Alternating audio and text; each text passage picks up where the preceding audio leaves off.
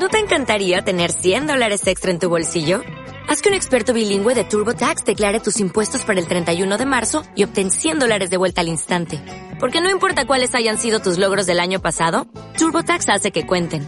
Obtén 100 dólares de vuelta y tus impuestos con 100% de precisión. Solo con Intuit TurboTax. Debes declarar para el 31 de marzo. Crédito solo aplicable al costo de la presentación federal con TurboTax Full Service. Oferta sujeta a cambios o cancelación en cualquier momento.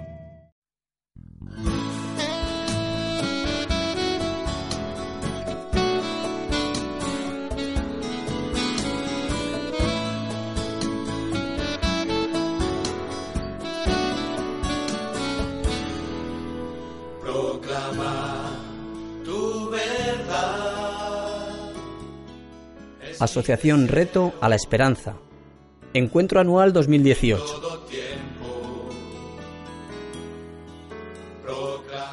Estad quietos y conoced que yo soy Dios.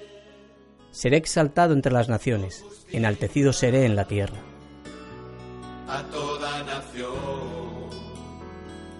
Un encuentro con la palabra de Dios, un encuentro con su pueblo, un encuentro con Jesús.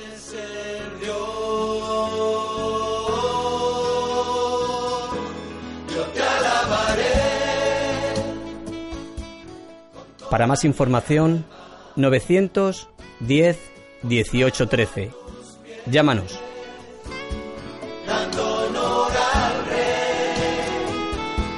Contamos con vuestras oraciones. Radio Luz a las Naciones, la voz de salvación a tu corazón.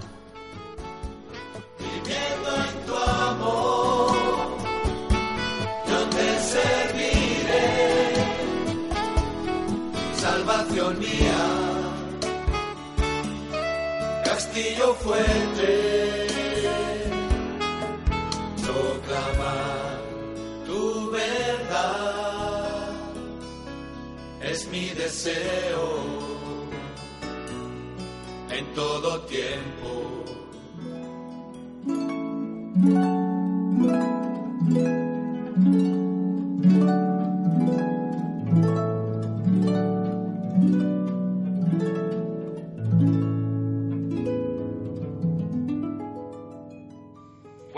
A todos.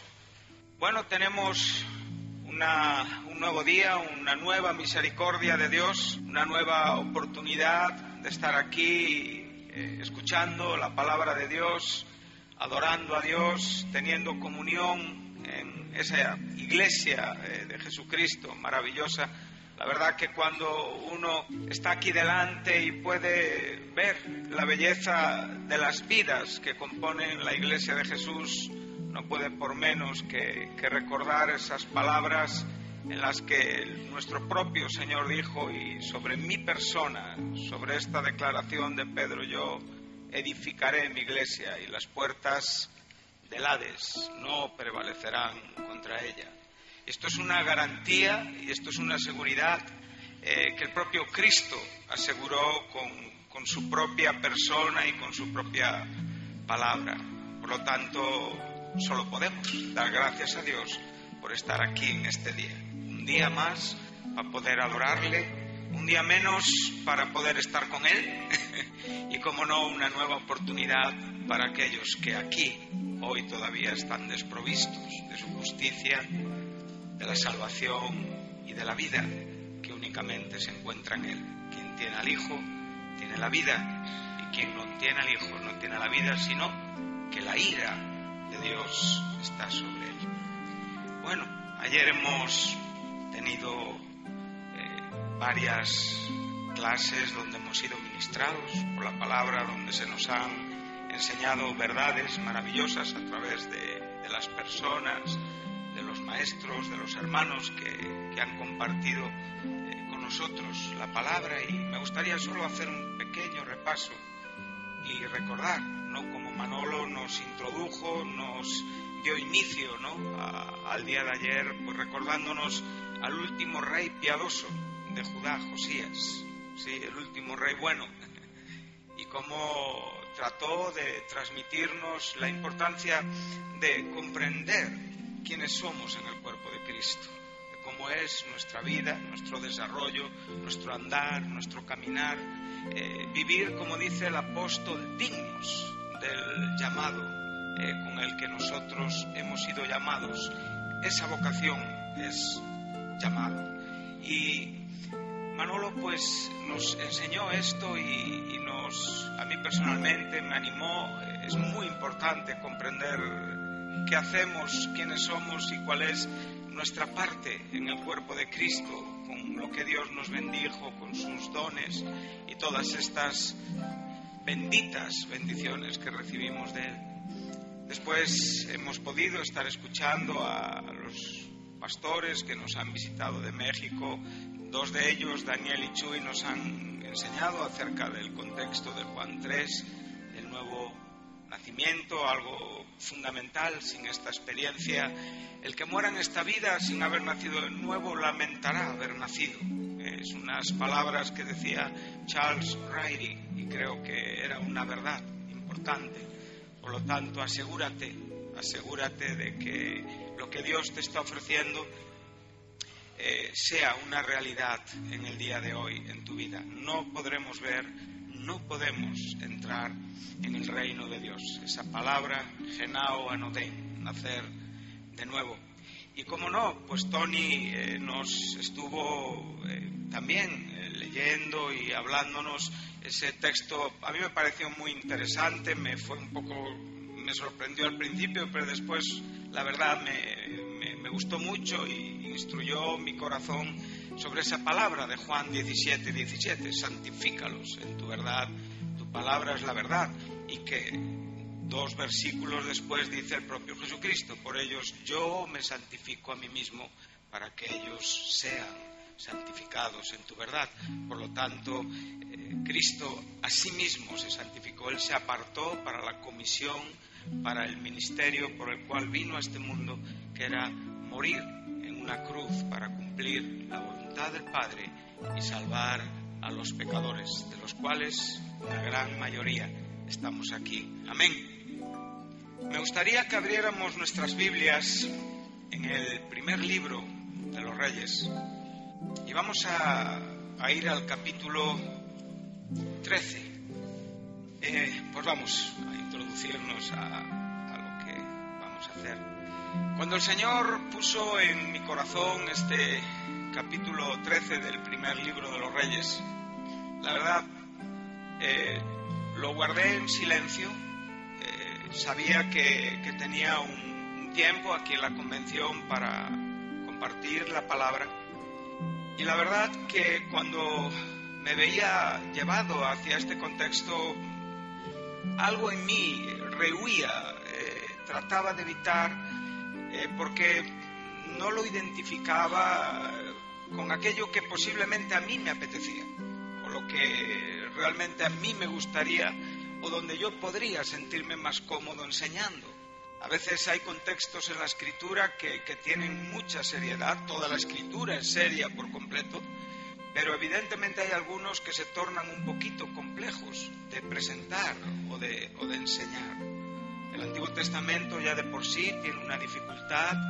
Eh, estamos de este lado de la cruz cuando queremos tratar de exponer algunas verdades y tratar de, de, hacerlas coincidir con, con, todo lo que es el contexto general de las escrituras, con el Nuevo Testamento.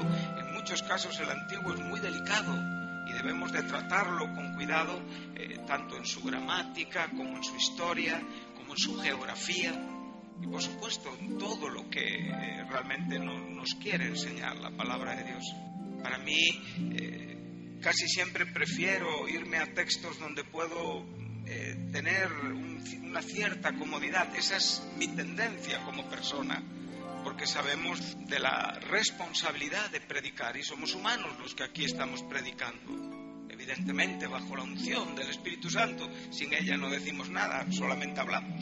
Pero la realidad es que a veces el Señor nos confronta con verdades que nos hacen pensar, que nos llevan a reflexiones profundas y que en muchos casos primeramente está hablando a mí mismo. Hay algo que, en mi corazón está muy presente en cuanto a todas mis imperfecciones, en cuanto a todo aquello que yo detecto en mi vida que, que no es, que no, que no pertenece a aquello que es agradable a Dios. Yo cada día exhibo de mí una vida que en muchos casos no es el resultado de la cruz. Evidentemente soy salvo por la cruz de Cristo. Soy una nueva criatura porque nací de nuevo por la nueva vida que Él me dio en esa cruz el día que me arrepentí, que la acepté, que tuve la fe, que esa gracia me concedió. Pero con la edad que tengo, ya no soy un, jovencito, eh, no soy un anciano, pero soy una persona ya madura, con una edad. Y en los años que, que camino como cristiano cada día puedo ver una expresión de mi vida que no dignifica ni glorifica a Cristo, aquel que me salvó, en la ignominia, en el, desprecio, en, en el sufrimiento, en la profundidad de esa cruz. Cuando yo me comporto de esta manera no puedo justificarme que soy humano no puedo eh, tener una razón únicamente porque somos imperfectos o sencillamente porque como cristianos de vez en cuando pecamos. No, yo tengo que vivir entendido de lo que la cruz es en mi propia vida. Pablo dijo en Gálatas 2.20, con Cristo yo estoy juntamente crucificado. Y ya no vivo yo, vive Cristo en mí. Y la vida que ahora vivo ya no la vivo en la carne, sino la vivo en la fe del Hijo de Dios que, me amó y se entregó a sí mismo por mí. Estos textos muchas veces eh, no dejan de ser eh, versículos que son muy conocidos para los cristianos, que en, en muchos casos tienen un asentamiento intelectual, pero día a día estamos transgrediendo estas verdades con nuestros propios comportamientos texto que vamos a leer, podremos ver que en ese momento de la historia de Israel había muchas cosas que no estaban bien, como hay muchas cosas en mi vida que no están bien. Si algo me gustaría o desearía en esta mañana es que, es que Dios pudiera llevarnos a una seriedad en lo profundo, que pudiéramos ver aquellas cosas desde la perspectiva de la gracia, desde, desde la luz de la gracia de Dios, desde el entendimiento espiritual, la inteligencia espiritual que Dios da a nuestros corazones para poder actuar en consecuencia. Y estar juntamente crucificado con Cristo es un asunto muy profundo, porque la cruz es muy profunda. El argumento de la cruz es tan profundo que hay partes de lo que sucedió en ese día en el Monte Calvario que nosotros no podemos explicar. Hay tres horas de la cruz, las últimas tres horas de las seis que Cristo colgó de ese madero, que difícilmente podemos explicar cuando llegando a la hora novena a los últimos momentos de Cristo en la cruz, Cristo citó el Salmo 22, Elí, Elí, la masa, Bactani, Dios mío, Dios mío, ¿por qué me has desamparado? El Dios hecho carne, aquel que tenía en sí mismo la naturaleza de Dios y la naturaleza humana perfectamente, esa naturaleza ceantrópica, esa unión hipostática que Cristo fue el único que pudo tenerla. No ha habido nadie, ni habrá, que tuviera perfectamente habitando en él la naturaleza divina y la naturaleza humana. El Hijo, la segunda persona de la trina deidad de Dios, estaba en la cruz y desde esa cruz sintió la soledad y la comunión rota con el Dios Padre. No podemos explicar esto. Ni tan siquiera podemos acercarnos muchas veces a comprender lo profundo, pero una cosa sí sabemos es que un día le veremos tal y como Él es, porque seremos tal y como Él es, y un día veremos perfectamente, ya no veremos borrosamente, y un día estaremos en la presencia de Dios comprendiendo valores en una manera todavía más profunda y más espiritual si cabe. Y el que tiene esta esperanza, como nos enseña Juan, se purifica a sí mismo. Amén. Esta es la expectativa de cada santo cada día comprender lo profundo de lo que la cruz de Jesucristo representa y significa. Todavía estoy afectado por los cantos que escuchamos el primer día. Todavía los canto en la noche. Todavía a mi esposa ya le bromeo y le digo, Fanny, ¿cómo estás? Porque ella todas las noches con Fanny Crosby, Fanny Crosby, Fanny Crosby. pero la realidad es que todavía están golpeando mi corazón. ¿Y qué, qué era el tema principal de los cantos? La cruz de Jesucristo. ¿Cuál debe de ser el tema principal de la iglesia? La cruz de Jesucristo. La iglesia tiene que ser cristocéntrica. La, la cruz tiene que ser el centro de todo lo que son nuestras relaciones, nuestra comunión, nuestra idea de la vida, nuestra teología, nuestros ministerios, todo tiene que ser a través de la cruz. Y en el momento que la cruz se deja de lado, lo único que estamos mostrando es lo que nosotros somos. Y lo que nosotros somos es nada. Amén. Y si no entendemos esto, entonces nunca podremos decir, como dijo el apóstol Pablo, a mí, el más pequeño de todos los santos. Ahí usa la palabra el agistos. O sea, no hay nadie más pequeño que Él en esta tierra. Y cuando nosotros vivimos así, no es tan importante quiénes seamos, o quién nos conozca, o cómo nos llamen. Somos conocidos por Él, porque Él conoce a los suyos, a los que el Padre le dio, aquellos que no se perderán, porque el Padre los entregó en la mano de Jesucristo y como dijo Él, el Padre y yo, uno somos. Por lo tanto, para mí la cruz tiene que ser el punto de partida. Es desde donde yo me expreso con, un poquito de valor hacia la gente. Es donde yo realmente puedo expresar aquello que tengo de Él. Es donde yo afecto a mi familia, es donde yo afecto a mi esposa, es donde yo afecto a mis hijos, es donde puedo dejar algo de valor en la iglesia. Si un día nos recuerdan por algo es porque realmente hayamos amado a Cristo y hayamos eh, manifestado, hayamos podido mostrar esa vida en la cruz.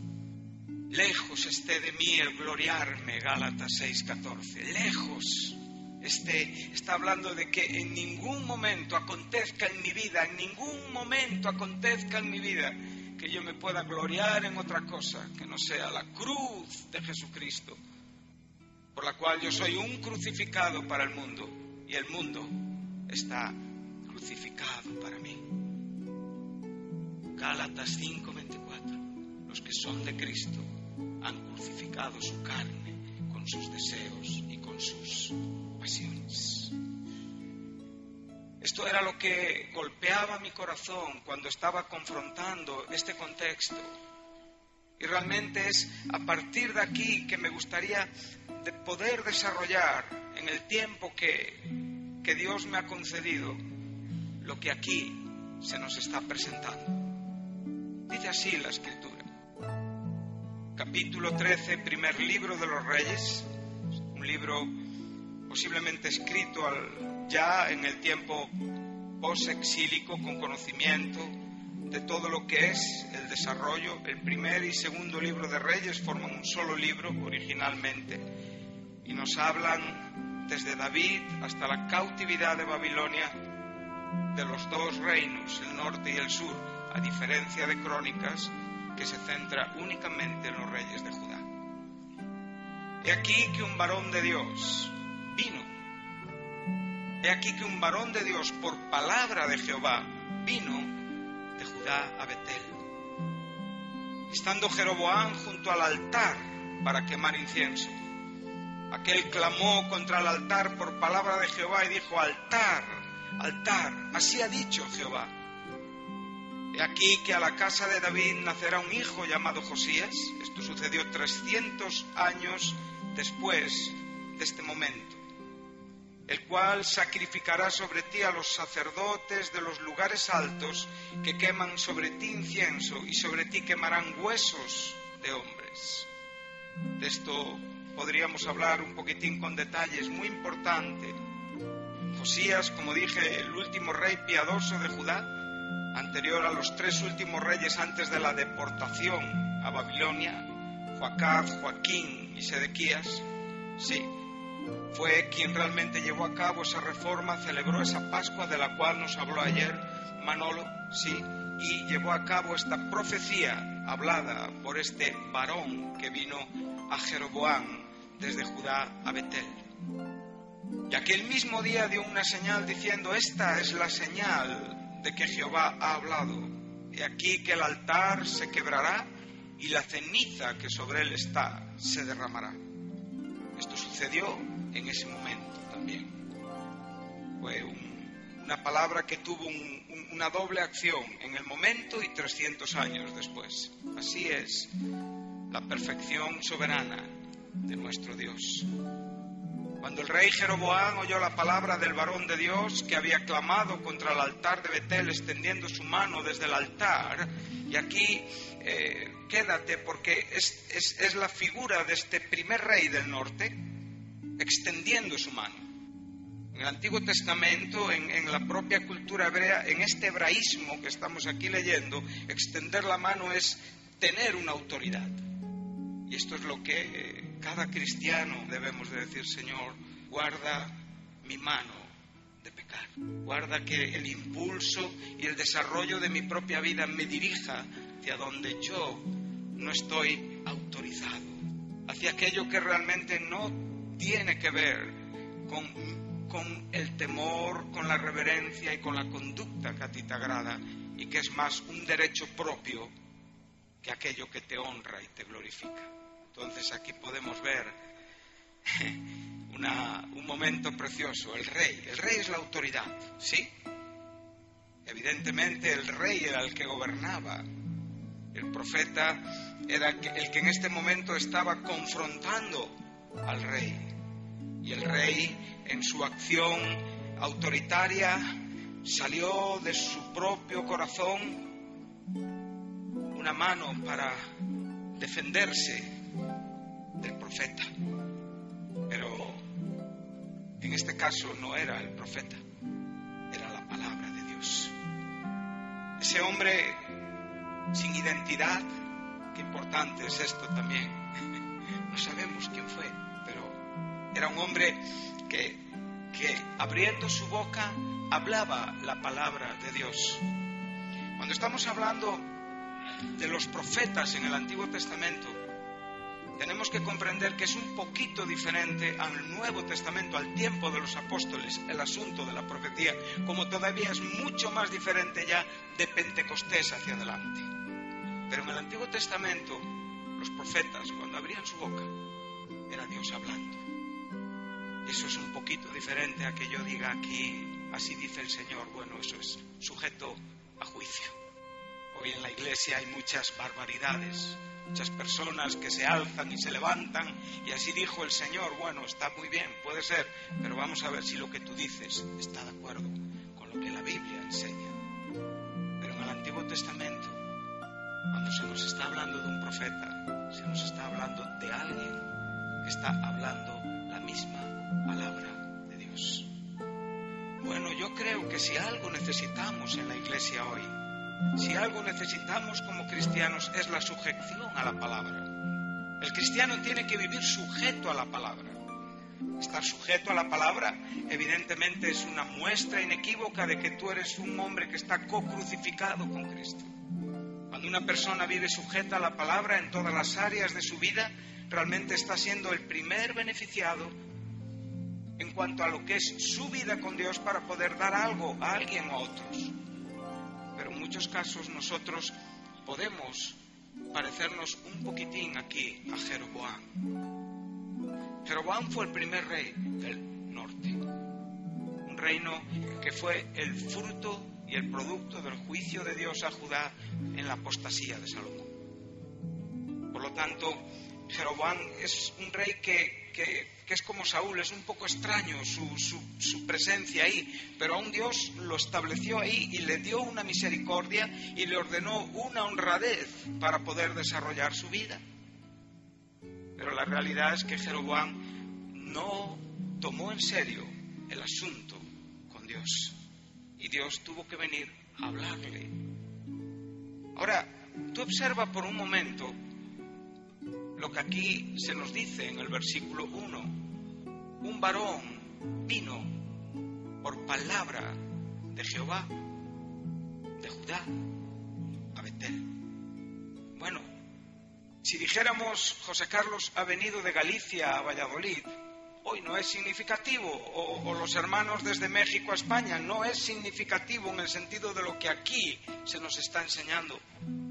Judá era el único lugar en el mundo donde realmente Dios había ordenado la verdadera adoración, donde realmente se llevaba a cabo los sacrificios, donde Dios comunicaba con su pueblo. Por lo tanto, ese punto de partida, ese origen, le da la autoridad al siervo que se presenta. Nosotros tenemos que comprender la importancia de este detalle, ya que Betel nunca fue el lugar donde Dios erigió un templo ni un lugar de adoración a Él un poquito más adelante este asunto con detalle. Pero por un momento piensa en esta mañana. Como digo, los profetas hablaban y daban la palabra de Dios. A diferencia de hoy, sí, nosotros en el tiempo del Nuevo Testamento vemos que, que la propia profecía es el completo de la escritura. Tenemos la palabra profética más segura, sí, en el tiempo de Jesucristo, en el tiempo de la iglesia, había profetas, pero ya era diferente y no tenemos tiempo ahora para explicar esto al tiempo del Antiguo Testamento. Pero aquí en este momento, la construcción gramatical que aquí se nos está presentando es muy fuerte. O sea, Dios envía su palabra por boca de un siervo para hablar personalmente con Jeroboam. Esto sale nueve veces en este contexto. Por lo tanto, si algo aquí tiene relevancia, es la palabra de Dios y cómo nosotros nos relacionamos con esta palabra. Si en esta mañana a ti te dijeran, oye, José Carlos, que viene un siervo de Dios por mandato de Dios para hablarte la palabra de Dios a ti, ¿tú qué harías? ¿Estarías eligiendo dormirte o atender? ¿Estarías con la mente pensando en, las cosas que tienes eh, que hacer en la vida? ¿O realmente estarías inquieto? ¿Estarías conmoviéndote? ¿Estarías con un, con un espíritu sensible para saber que Dios tiene algo que decirnos hoy? ¿Sí? Pero nosotros no estamos siempre preparados o dispuestos para poder escuchar la palabra de Dios. Esto es profundo también. Porque, ¿qué quiero decir? Quiero decir que nosotros podemos estar muy ocupados en nuestros ministerios, nosotros podemos estar eh, llenos de argumentos, todo el día estamos hablando de textos de la Biblia, debatiendo doctrinas, eh, hablando de asuntos espirituales, nosotros estamos muy ocupados en las cosas espirituales, pero a veces es verdad que muchas de esas cosas espirituales no son tan espirituales como nosotros pensamos o creemos las hemos convertido en una forma de vida. Y esa forma de vida resta espiritualidad, resta sensibilidad, resta corazón y nos da una idea de las cosas donde nosotros en verdad nunca tenemos problemas, pero los demás están muy necesitados de escucharnos a nosotros. Esto en realidad es, un argumento un poquito orgulloso, ¿no? Yo me identifico con Jeroboam el, corazón, Dios lo golpeó fuertemente y me dijo, mira a este hombre por un momento y mira cómo tú te comportas ante la verdad de Dios en tu vida. ¿Quién es el filtro de la verdad de Dios a tu vida? ¿Dónde hay una verdad que se admite o una verdad que se rechaza? ¿Qué santo, después de 30 años en Cristo, 40 años en Cristo, admite humildemente que algo no ha ido bien en su vida y, se dispone a ser corregido? Nuestra primera expresión es extender la mano, defendiendo nuestra propia justicia. El apóstol Pablo sabía de esto y decía, no quiero ser hallado en mi propia justicia sino en la fe, aquello que tiene que ver con su justicia, para parecerme a Él en todo lo que Él es y representa en mi vida, para parecerme a Él en su conducta hacia la cruz, en su movimiento en este mundo, para poder seguir sus pisadas, porque para esto Él nos dejó ejemplo. Lo que Él hizo en la cruz, nadie lo va a poder hacer. Solo Él pudo hacerlo, pero nosotros sí podemos identificarnos con su cruz. nosotros sí podemos vivir en esa cruz, llevar esa cruz y comprenderla en una manera profunda y espiritual. Hay algo que me, que me habla mucho y es que vemos, podemos imaginarnos la escena y podemos por un momento ver a este rey lleno de razones y a la vez podemos ver a este siervo sin nombre. ¿eh? ¿Cuántas personas a veces se desaniman porque no tienen un nombre? ¿A quién te gustaría parecer? Todos a veces tenemos necesidad de ser un poquitito reconocidos, ¿verdad? ¿O no? Es fácil decir a las personas cuando tenemos un cierto reconocimiento que no es importante tener un nombre, pero por un momento que te quiten tu nombre, a ver qué tal te quedas. O a ver si lo comprendes. Es muy fácil aconsejar, pero es muy difícil que el Señor nos aconseje a nosotros. ¿Qué quedaría de nosotros? ¿Qué quedaría de mí sin la aureola de lo que a veces soy o represento? Muchos casos me identifico más con aquello que, que, que, me anima o que realza mi persona o donde me siento amado y donde me siento querido. Y por favor, no digo que esto sea malo, es muy correcto eh, tener un nombre en una buena manera. Estoy tratando de decir otra cosa. Pero a veces el Señor me ayuda tanto con mis detractores. Es tan difícil como Esteban sentir las piedras y poder mirar hacia el cielo y decir, Señor, no le tengas en cuenta sus pecados. En verdad somos así. ¿Cuántas cosas sabemos de la Biblia? Pero lo fundamental muchas veces nos equivocamos. Cada día. y por la gracia de Dios estamos aquí. Porque Él es bueno, porque Él nos enseña, porque Él nos ayuda, porque Él nos anima, porque Él nos consuela.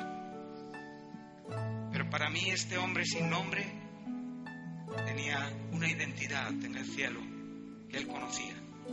Y Jeroboam, un hombre con nombre, estaba totalmente equivocado y errado en su praxis, en su administración y en el propio desarrollo de su, de su vida. Entonces, para cerrar este, el contexto, antes de que el, varón de Dios pase a otra experiencia, que no creo que hoy tengamos tiempo para poder eh, llegar a ella. Entonces continúan hablando, vemos la imagen del altar, vemos la importancia también del significado del altar. ¿eh? Muy importante. En el Antiguo Testamento eh, el altar, la palabra altar significa algo alto donde se ofrecen sacrificios y podemos verlo a todos los dioses, paganos también. Nosotros estamos hablando del altar donde adoramos al único Dios. Jehová, tu Dios uno es. Deuteronomio 6.4, el Shema hebreo. ¿Sí?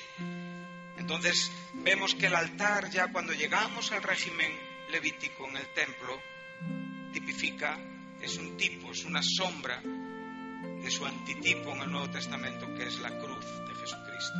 Tengo un hermano que ha escrito un libro que se titula Tenemos un altar. Hebreos 13, 10 al 12 es el contexto.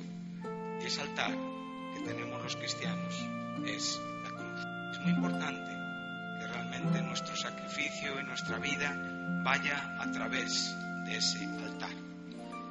Vemos que el altar se rompió, hay una profecía evidentemente dirigida al futuro, 300 años después, Josías, como hemos dicho. Entonces, respondiendo, dice, eh, hemos ya pasado, dice, te pido que ruegues, entonces respondiendo el rey, dijo al varón de Dios, te pido que ruegues ante la presencia de Jehová tu Dios. Esto es un momento solemne. Podemos ver cómo el rey ya está comprendiendo quién él es y quién es el varón que tiene enfrente ya la carta de identidad ya ha sido presentada por Dios a este rey y en este momento el rey se humilla. Esto lo podemos ver muchas veces, ¿verdad? Podemos ver a Faraón, ¿eh? el gran eh, dominador del mundo, pero al final tuvo que claudicar ante Moisés. ¿Por qué? Porque Moisés era un portavoz de la palabra de Dios, de la voluntad de Dios. Entonces podemos ver cómo el rey se humilla y le dice, ora por mí, para que mi mano me sea restaurada. Y el varón de Dios oró a Jehová, y la mano del rey se le restauró y quedó como era antes.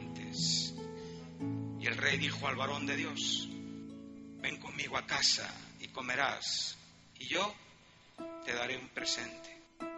Pero el varón de Dios dijo al rey, aunque me dieras la mitad de tu casa, no iría contigo ni comería pan ni bebería agua en este lugar, porque así me está ordenado por palabra de Jehová diciendo no comas pan, ni bebas agua, ni regreses por el camino que fueres.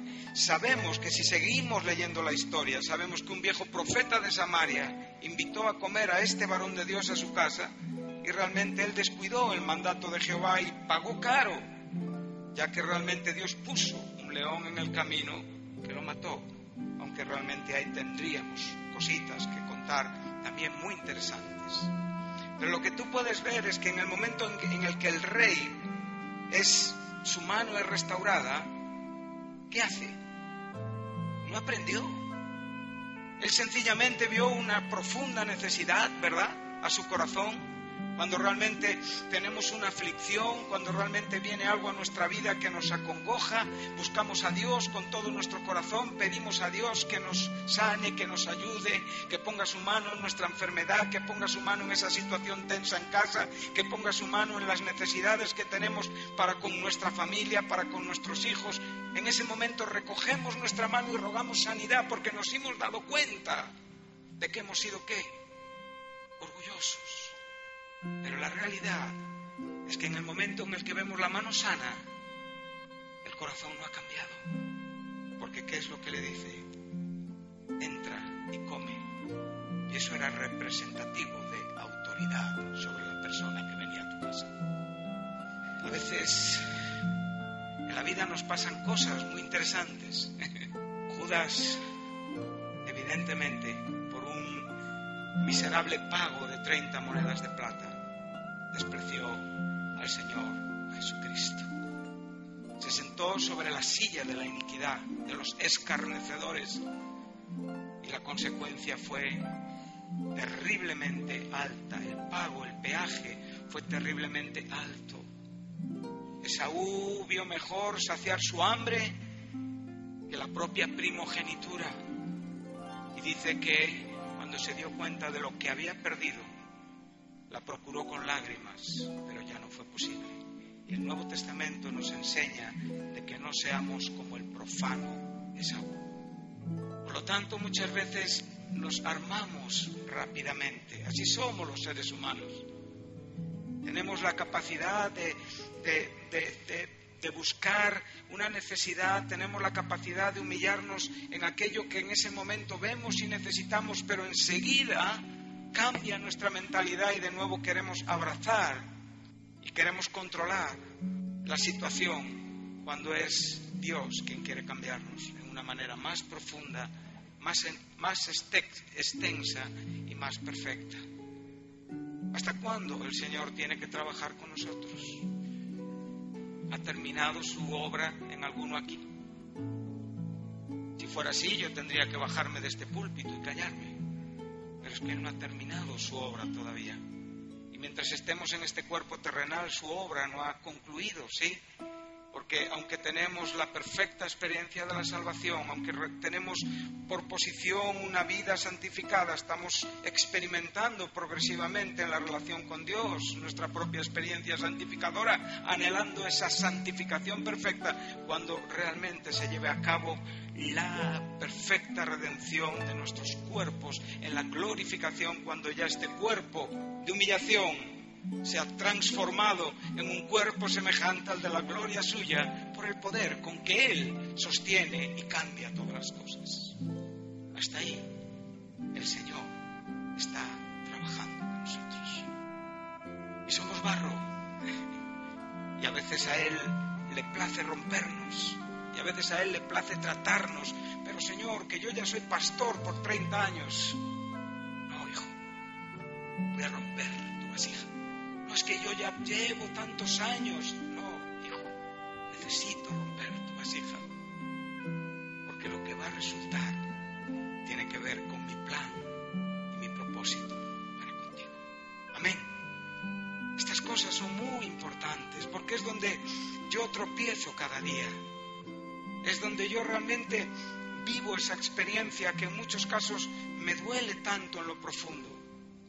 Paso de un estado de necesidad a un estado de euforia, donde ya me he olvidado del momento anterior y realmente no continúo en la manera en la que Dios quiere o espera de mí. Abraham nos deja un gran ejemplo en el capítulo 14 de Génesis, ahí justo después de, de, la, de, la, de cuando llevó a cabo la recuperación de su sobrino Lot en esa batalla que había entre dos eh, coaliciones de reyes y él fue a pelear con el rey que tenía eh, preso a su sobrino y dice que, que, despojó a los reyes que habían vencido y, y, cuando venía de esta batalla, el rey de Sodoma creo que era Kedor Laomer, ¿sí? Salió al encuentro de Abraham.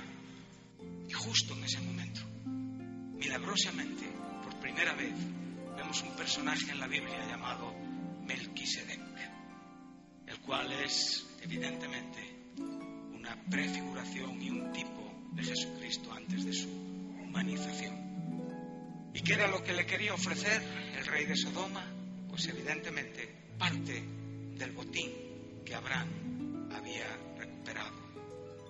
Pero Abraham pudo resistir la tentación porque fue sostenido por la gracia de Dios, por nuestro bendito y gran sumo sacerdote, aquel que murió, aquel que resucitó, aquel que está sentado a la diestra del trono de Dios en las alturas, intercediendo por ti hoy, sosteniéndote, aquel que está en el trono de la gracia y aquel a quien podemos acercarnos para hallar la oportuna misericordia, aquel donde podemos entrar a través de la fe en su sangre con libertad y con confianza, sí, para poder estar en comunión con Él, por ese camino nuevo y vivo que Él abrió a través del velo que es su carne.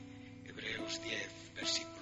19. Amén. Entonces, podemos ver lo importante de lo que estamos aquí hablando, podemos por un momento valorar el carácter de este rey, la actitud de este rey, lo que realmente este rey desarrolló y sus tratos con el profeta de Judá. Bueno, a veces yo vivo estas experiencias eh, en mi propia vida, Dios me las enseña. A veces personas a quienes amamos mucho tratamos de llegar a sus corazones, tratamos de, de, de, convencerlos, nos pasa con nuestros hijos, tratamos de, hablarles de la vida que realmente... Y nos miran, se despistan y realmente encuentras que hay algo en ellos que se rearma y que tú no puedes hacer más que anunciar la palabra de Jehová. Anunciar tengo aquí a mi hijo Iván, tiene ya 23 años. Y recuerdo que cuando era más pequeñito, él era hiperactivo, era muy, muy nervioso, bueno, sigue siendo muy nervioso. Y yo tenía que, que sujetarle en su cara y, yo no sé si lo hacía un poquitín en la carne ya, porque me, me, volvía loco, me volvía loco. Entonces yo tenía literalmente que venir a él y le tenía que decir, que por favor él me mirara para poder entender lo que para mí era tan importante decirle. Y así muchas veces es el Señor con nosotros tiene que sujetar nuestra cara, tiene que sujetar nuestra atención y decirme, hijo, por favor, escúchame, porque es vital lo que yo trato de comunicarte. Porque los asuntos de la vida en la cruz son muy delicados y muy importantes. ¿Qué nos enseñaba el apóstol Pablo en el contexto de Romanos entre los versos 18 al 24 del capítulo 7. ¿Qué nos enseñaba? Se habló ayer de ello, ¿no?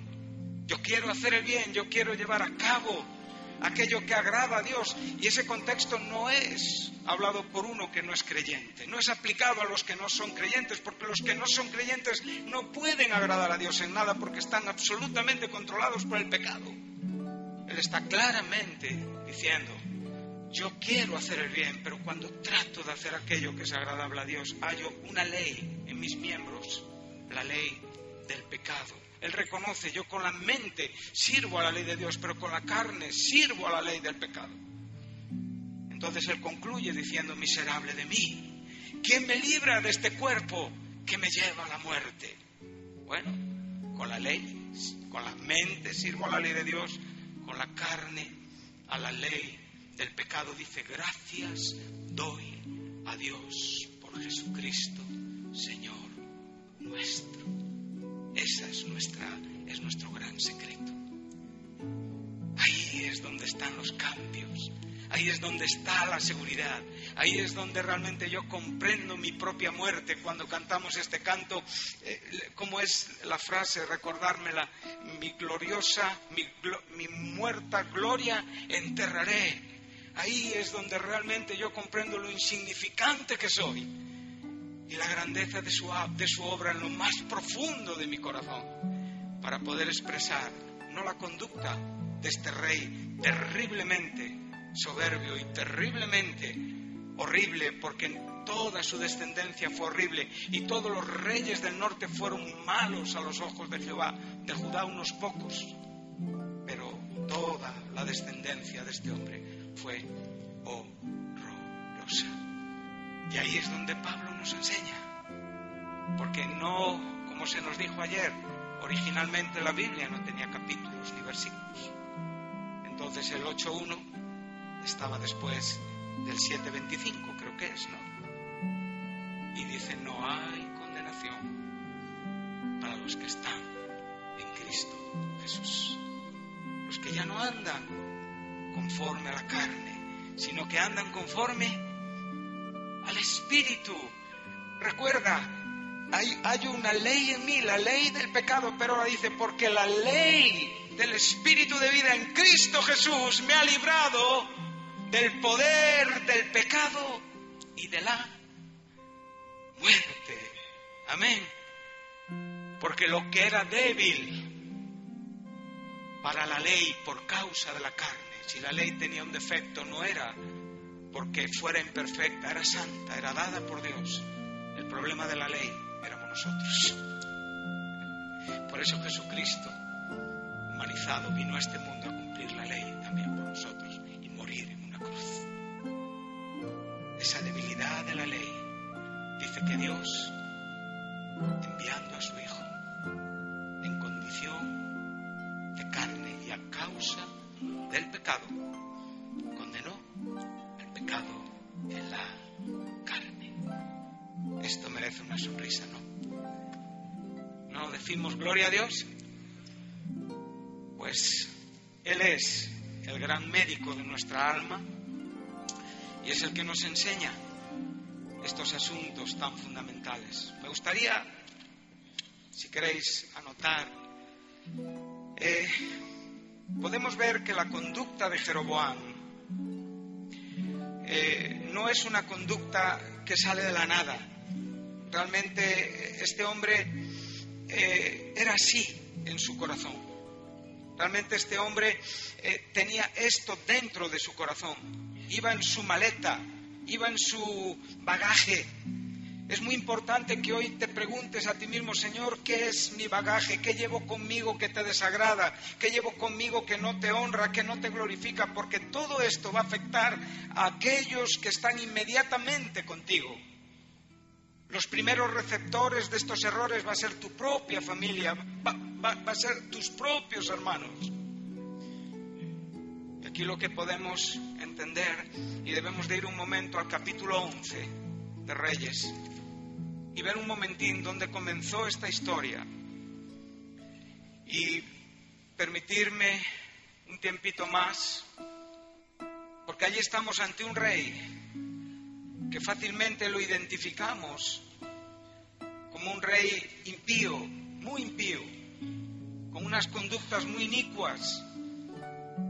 Pero aquí estamos en el año aproximadamente 930 antes de Cristo, estamos con el último rey de la monarquía unida. Los tres primeros reyes, Saúl, David, Salomón, reinaron cada uno 40 años en el Israel unido. A partir de Salomón, Israel ya no es el Israel de Saúl, David y Salomón, es el reino del norte.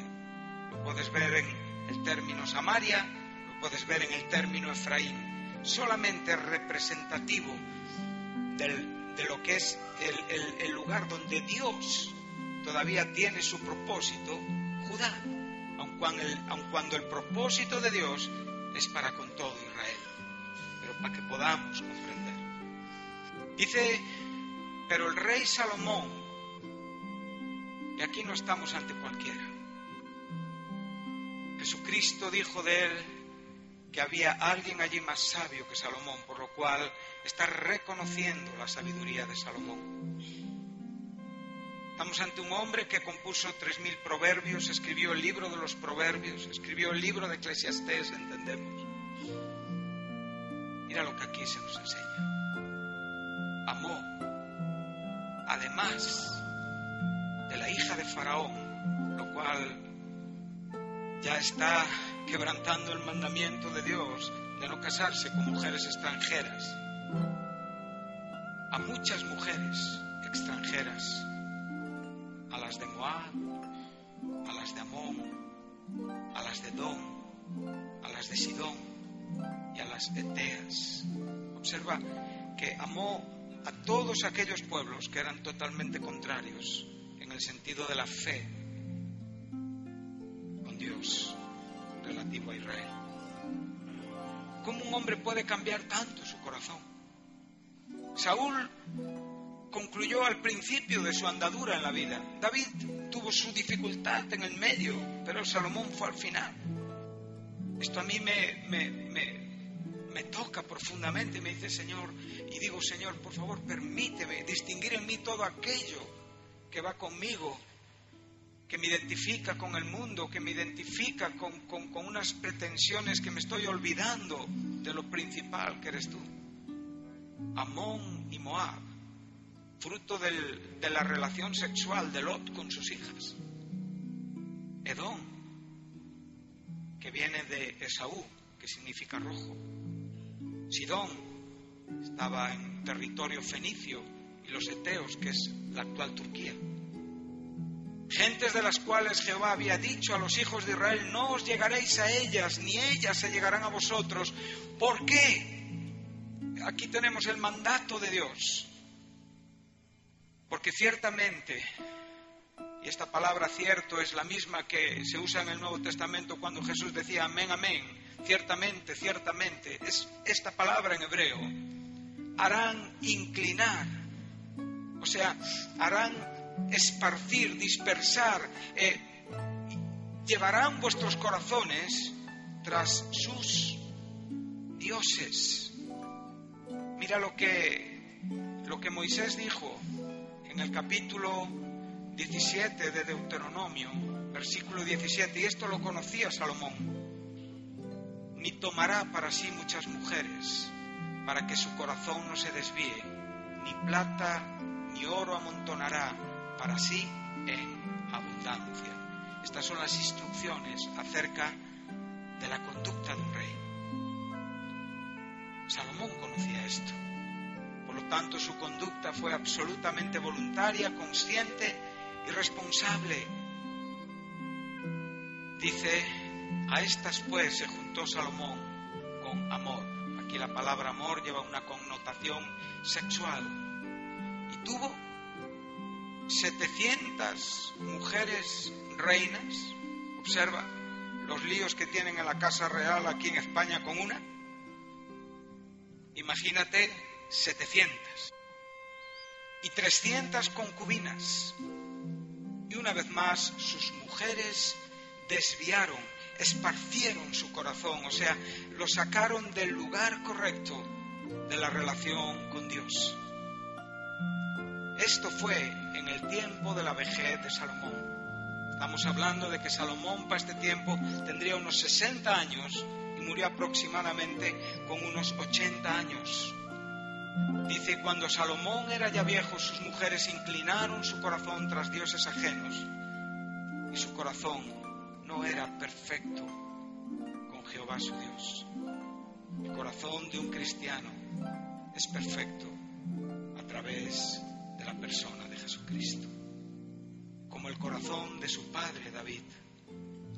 Observa el verso 5, porque Salomón siguió a Astoret, diosa de los idiones, esto era una diosa de la fertilidad, a Milcón, ídolo abominable de los amonitas, e hizo Salomón lo malo. Esto es lo que se dice de los reyes impíos al final de la vida de Salomón. Hizo Salomón lo malo ante los ojos de Jehová y no siguió cumplidamente a Jehová como David su padre.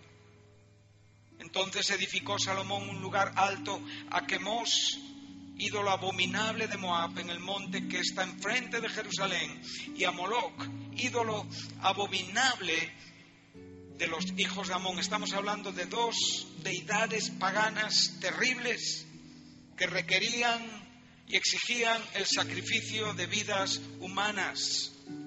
Observa el alcance de esta decisión de Salomón, porque después creo que fue eh, Manasés, creo que, eh, que fue eh, Acab y creo que fue Joaz quienes pusieron realmente un altar a este Dios, de donde deriva el valle de los hijos de Inón, del cual viene la palabra griega jejena, del cual habló Jesucristo, que era el, estercolero que había fuera de los muros de Jerusalén, donde Jesús decía que ahí el fuego nunca se apaga y donde está el crujir de los dientes, porque eran los perros masticando la basura y el, hueso el ruido de las cosas en el fuego. Observa el alcance espiritual y el significado espiritual de lo que estamos viendo aquí. Este Dios era un Dios con cuerpo de hombre y cabeza de becerro, que tenía sus brazos así, y había un hueco donde se ponían ascuas ardiendo y donde se traía a los bebés. No se sabe si vivos o muertos. Y se ponían ahí ardiendo. En algunos casos se creían que se tocaban trompetas y tambores para no oír el lloro de los niños. Esto hizo Judá, el pueblo de Dios de muchos de sus reyes. ¿Cómo podemos pensar que Dios no ha actuado misericordiosamente y con justo juicio en cuanto a lo que trató con este pueblo? Yo no sé si Salomón murió en la apostasía, quiero creer que no, quiero creer que se arrepintió Eclesiastés es un libro que me hace pensar que él eh, entendió y dijo, eh, el fin de todo discurso es temer a Dios y guardar sus mandamientos, porque a fin de cuentas Él traerá toda obra a juicio. Él comprendió la existencia después de la muerte y creo que esto es un dato importante. Él reconoció que no hay un hombre justo en toda la tierra. Esto es lo que nos enseña.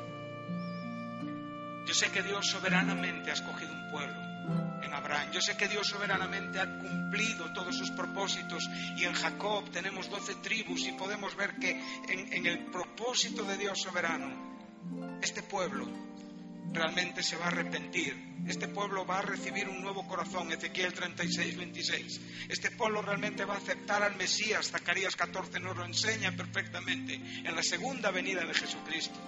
Pero a día de hoy, este pueblo nunca recuperó la gloria que tuvo bajo el reinado de Salomón. 900 años antes de Cristo, en el año 522 aproximadamente, los pueblos gentiles dominaron a Judá, a Israel. Primero los asirios, reino del norte, Babilonio, reino del sur, y así sucesivamente, con todos los imperios que fueron pasando, persas, griegos, Me cuesta comprender Pero en esta mañana me gustaría tratar de decir lo importante y la responsabilidad que tenemos en cuanto a nuestras conductas con la palabra de Dios, en cuanto a lo que realmente pensamos de nosotros mismos, en cuanto a lo que somos, en cuanto a la vida expuesta en la cruz. Como dijo el apóstol, de nada hago caso con tal de acabar mi ministerio. Que nadie te estorbe, hermano. Amén. Que realmente podamos cuando llegue el día en el que sepamos que nuestra vida concluye aquí en esta tierra y que podamos decir satisfechos, se ha acabado la carrera, guardado la fe, no me queda más que recibir esa corona de la vida, la cual el Señor, pues justo, me dará a mí, no solamente a mí, sino a todos aquellos que aman su venida. Y todos once, la gracia de Dios se ha manifestado a todos los hombres. Este es el Evangelio. Este es Cristo en su humanidad, en su manifestación al mundo. Dios quiere que todos se salven, pero esta gracia manifestada que sigue diciendo el apóstol en su carta a Tito, nos enseña. Estas son las viandas que los corintios no querían comer, no habían, no habían llegado a esa actitud por eso eran carnales. Entonces está diciendo, enseñándonos que renunciando a la impiedad y a los deseos mundanos, vivamos en este siglo, el presente siglo al cual no pertenecemos porque nuestra vida está en el siglo venidero, sí, en una forma sobria, me gusta el castellano antiguo,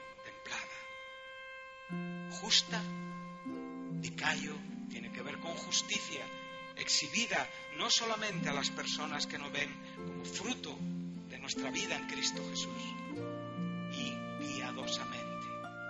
La palabra piedad se relaciona con el cristianismo, ¿sí? La palabra piadoso es lo contrario de impío. La palabra eusebia eh, en griego significa piedad con el A, que es el prefijo que niega, significa sin piedad. ¿Y qué nos sigue diciendo? Aguardando la esperanza bienaventurada de nuestro gran Dios y Salvador, Jesucristo. Por lo tanto, hasta ahí queremos vivir para poder llegar a ese momento en una manera correcta en el Señor nos libre de una autoridad mal entendida, mal desarrollada, de una autoridad en la carne, fuera de la cruz.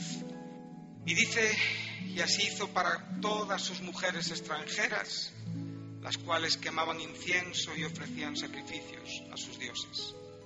Y se enojó Jehová contra Salomón por cuanto su corazón se había apartado de Jehová, Dios de Israel, que dos veces le había enviado su palabra.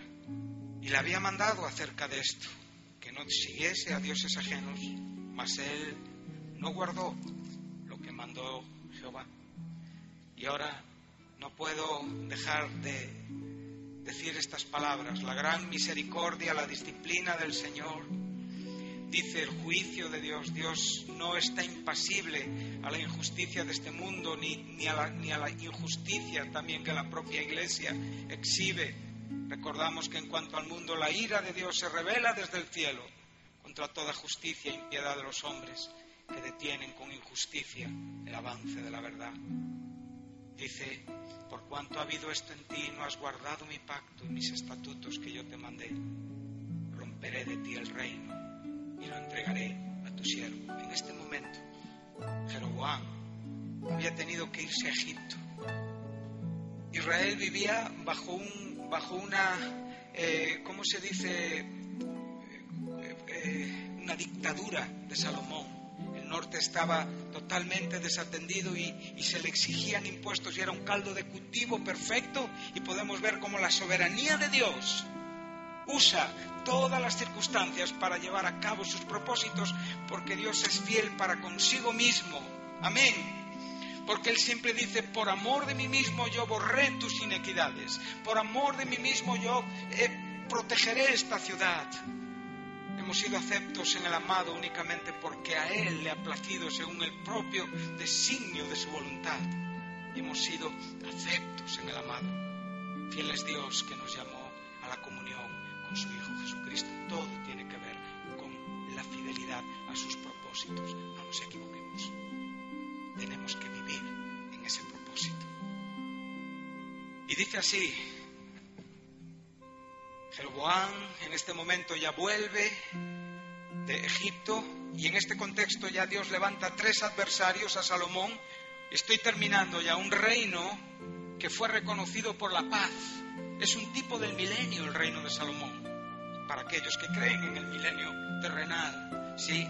Y de repente todo se descompone. Siria, Edom y Jeroboam, tres adversarios Dice, sin embargo, no lo haré en tus días, por amor a David tu padre, lo romperé de la mano de tu hijo Roboam. Pero no romperé todo el reino, sino que daré una tribu a tu hijo, por amor a, Damí, a David mi siervo, y por amor a Jerusalén, la cual yo he escogido. Y me gustaría eh, concluir, volvemos de nuevo al al capítulo 13 y con esto concluimos. Dios, el profeta Ahías rompió una capa nueva en doce pedazos, le dio diez a Jeroboam, lo estableció como el primer rey del reino del norte y le recordó que lo hacía porque realmente estaba relacionado con la situación que Salomón había vivido, pero le recordó, yo voy a mantener una lámpara encendida y esa lámpara encendida fue un descendiente de Judá, pero no fue ningún rey terrenal. Esa lámpara encendida sería el Mesías, Jesucristo, aquel cumpliendo el pacto davídico. ¿Sí? Entonces, concluyo diciendo, si el Señor en esta mañana se dirige a nosotros con su palabra, si durante este día vamos a escuchar predicaciones, guarda tu mano de extenderla en tu propia autoridad o idea. Sé humilde, que el Señor nos quebrante y que nos permita vivir de acuerdo aquello que a Él le agrada. Elimina de ti lo que tú sabes que hoy está estorbando. Haz morir todo lo terrenal que hay en ti porque todo eso son aquellas cosas sobre las cuales la ira de Dios viene sobre los hijos de desobediencia. Nos enseña Pablo en Colosenses. Sí, la realidad es que nosotros éramos esto, pero hoy ya somos hijos Cristo Jesús, engendrados por el Espíritu de Dios, siendo templos del Espíritu Santo. La iglesia también es un templo del Espíritu Santo. Y si el Señor hoy nos da esta oportunidad, esta nueva misericordia. Recuerda que Jeroboam no aprovechó su misericordia, sino que dijo, esta es mi oportunidad para vengarme de Judá. El odio a Judá y la inseguridad que él tenía en él mismo le llevó a qué? A cambiar las fechas de las fiestas solemnes sacrificios Betel. Los símbolos los puso como becerros y los propios sacerdotes que descendían evidentemente de, de Leví y de Aarón, el sumo sacerdocio. Él lo escogió aleatoriamente, porque los verdaderos se fueron a dónde? Al lugar donde nunca debemos de irnos, que es donde está nuestro altar, que es Jesucristo. Por lo tanto, tenemos un altar del cual no tienen derecho de comer los que sirven en el tabernáculo. Y como consecuencia de esta verdad, salgamos fuera con Él. Él padeció fuera del campamento. Él no fue crucificado en el altar del templo, Él fue crucificado fuera de la ciudad. Él tipificó el sacrificio del día de la expiación y los sacrificios por el pecado, donde la víctima era degollada, la sangre era derramada hacia el propiciatorio, en el caso de la expiación se entraba al lugar santísimo. La grosura era quemada, no como en el holocausto que se quemaba todo, lo que era la piel y el resto de ese macho cabrío era llevado fuera del campamento. Cristo fue despreciado y nosotros no tenemos aquí una ciudad permanente. Nuestra ciudad está en los cielos. Nuestro destino no está aquí en la tierra. Nuestro destino está en Cristo Jesús. Y con Él salgamos fuera del campamento. Esos campamentos que a veces gobernamos los hombres, que no gobierna Dios. Que Dios nos ayude a vivir en la cruz. Amén. Que Dios os bendiga y que tengáis un día muy bueno y, y los siguientes expositores de la palabra, que el Señor también esté con ellos. Y me gustaría que pudiéramos ahora cantar un cántico y, y orar juntos y que el Espíritu Santo haga su obra. Amén. Que Dios os bendiga.